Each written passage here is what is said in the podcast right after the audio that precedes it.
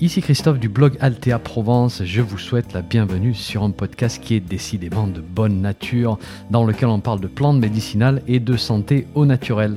N'oubliez pas de vous abonner à ma lettre d'information en suivant le lien dans le descriptif du podcast, c'est gratuit.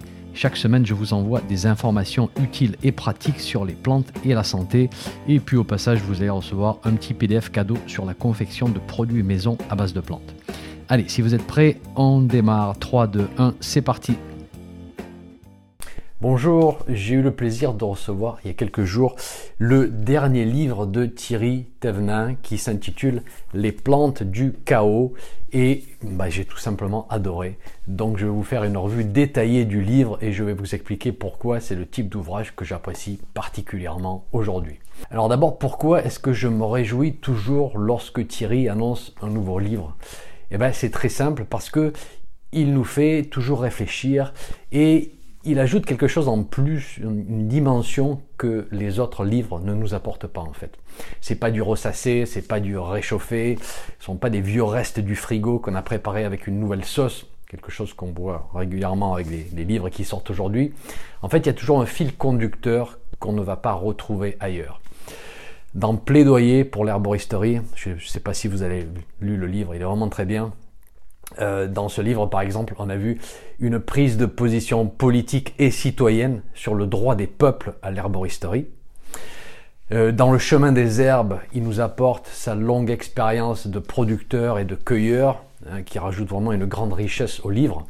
Et d'ailleurs, je vous avais fait une revue du livre lorsqu'il était sorti. Et lorsque Thierry m'a parlé de l'idée de ce nouveau livre, euh, j'ai tout de suite su que ça allait être intéressant, intrigant, et aussi que ça allait nous titiller là peut-être où ça dérange un petit peu. Et ça c'est bien. Alors le fil conducteur, c'est un plaidoyer pour les plantes invasives. Ce qui peut peut-être vous choquer un petit peu et vous faire dire c'est quoi cette histoire? Pourquoi est-ce qu'il se met à défendre des plantes qui menacent nos écosystèmes, des plantes pour lesquelles on a déclaré la guerre? Et ça, c'est quelque chose dont on parle dans nos cercles en fait depuis pas mal de temps. On se dit, et si ces plantes apparaissent en tel nombre ici et là dans le monde, est-ce que au contraire, on ne pourrait pas réfléchir à la valeur qu'elles pourraient apporter à nos sociétés? Une notion que Thierry euh, veut nous faire comprendre, c'est la suivante. On a décidé de faire la guerre à ces plantes parce qu'on dit qu'elles envahissent les écosystèmes, qu'elles font concurrence à d'autres plantes locales qui sont en train de, de perdre leur milieu. Et donc, quelque part, on est en train de dire que les plantes invasives sont la cause de la perturbation des écosystèmes, ou du moins l'une des causes, ou alors au minimum un facteur aggravant. Et là, on est un peu en train de mélanger causalité et corrélation, un piège bien connu lorsqu'on essaie de, développer un raisonnement scientifique. Et pour illustrer ce point, je vais vous raconter une petite histoire. Et la première fois que j'ai entendu cette histoire, c'était pour faire un parallèle avec la problématique du cholestérol. Bon, là je vais l'adapter pour faire un parallèle avec les plantes invasives. Alors c'est l'histoire d'extraterrestres qui débarquent dans une région du monde dans laquelle il y a une grosse problématique d'incendie. On va prendre la Californie par exemple, hein, qui a bien du mal à gérer tous les feux qui se déclenchent chaque année. Et les extraterrestres approchent le gouverneur de Californie et lui demandent comment ils peuvent l'aider grâce à leur regard nouveau. Alors le gouverneur explique qu'il a besoin d'aide pour comprendre la cause de tous ces feux et puis y mettre fin. Voilà. Alors les extraterrestres se mettent au travail et deux mois plus tard, ils reviennent voir le gouverneur et ils expliquent qu'ils ont trouvé la cause. Et ils ont aussi la solution. D'ailleurs, ils ont appliqué la solution, tout va bien. Ils disent c'est très simple, on a bien observé la situation et on a vu qu'à chaque fois qu'il y a un feu, il y a aussi des petits véhicules rouges qui tournent tout autour.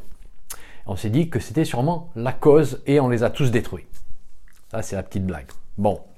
Alors, une chose est sûre, c'est qu'il y a le feu dans nos écosystèmes, ça on le sait, on est d'accord sur ce point-là. Mais les plantes invasives, c'est pas la cause. Elles sont la conséquence de la destruction humaine. Elles nous disent, bah oui, on est là, bien sûr qu'on est là, c'est normal, il ne faut pas que ça t'étonne. Voici ce que le livre nous dit par exemple au sujet de l'ambroisie. Alors l'ambroisie, c'est une plante que vous verrez décrite comme une vraie peste des civilisations, de par son caractère à la fois euh, très allergisant et parce qu'elle envahit bien sûr des territoires.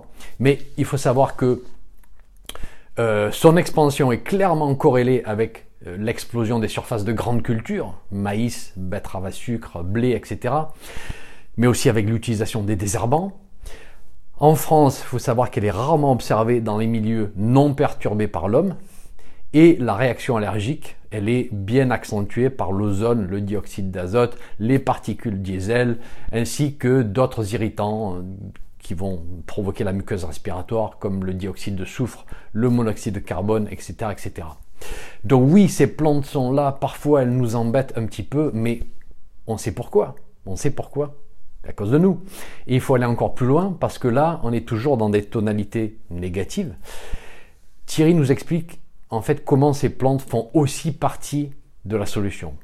Non, elles ne font pas concurrence au plan local. Ça, c'est quelque chose qu'on se dit, c'est quelque chose qu'on croit, mais c'est faux. Elles ne seront pas là éternellement et elles marquent une transition. En fait, elles sont là pour penser une zone, pour penser une, terre qui a été mise à nu. Elles permettent un renouveau, elles vont assurer une végétation temporaire qui va restructurer le sol pour que plus tard, un écosystème beaucoup plus riche puisse venir s'installer à nouveau. On va prendre un exemple avec le robinier faux acacia. Alors tous ces exemples sont tirés du livre, hein, bien sûr. Le robinier faux acacia, il a été importé d'Amérique dans les années 1600. Le premier arbre a été planté chez nous par l'arboriste. J'ai pas dit l'herboriste, hein, j'ai dit l'arboriste d'Henri IV.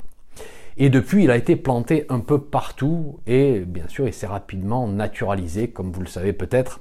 Alors, il se reproduit très vite et il est considéré aujourd'hui comme espèce invasive dans certaines régions.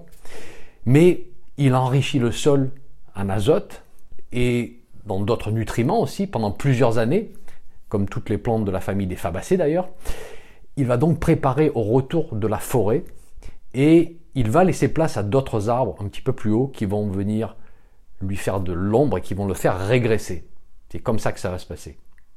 Donc ce livre, il nous fait changer de perspective. Il nous fait passer de l'état de, désespoir, de négativisme face à peut-être ce champ rempli de vergerettes du Canada ou peut-être ces berges couvertes de Jussie, euh, il nous fait passer à un état où on se dit que d'abord, c'est normal, c'est temporaire, ça fait partie du processus naturel de réparation des sols. Et donc pendant cette période de transition, on va coexister avec ces plantes invasives. Que peut-on faire pour maximiser l'utilité de ces plantes? Ce qui nous amène à la structure du livre. Vous allez y trouver 12 plantes décrites. Nous avons la renouée du Japon, nous avons l'armoise annuelle, euh, nous avons l'ambroisie, le budléa, le sénesson du Cap, la datura, la vergerette euh, du Canada, le baccharis, les jussies, le robinier faux acacia, la phytolac et l'élante. Et pour chaque fiche de plante, vous allez trouver les sections suivantes. D'abord, vous avez une description botanique de la plante. Ensuite, vous allez trouver une section écologie. Et ça, c'est pour bien comprendre d'où vient la plante, comment elle s'est établie chez nous, euh, qu'est-ce que c'est qui explique son statut de plante invasive.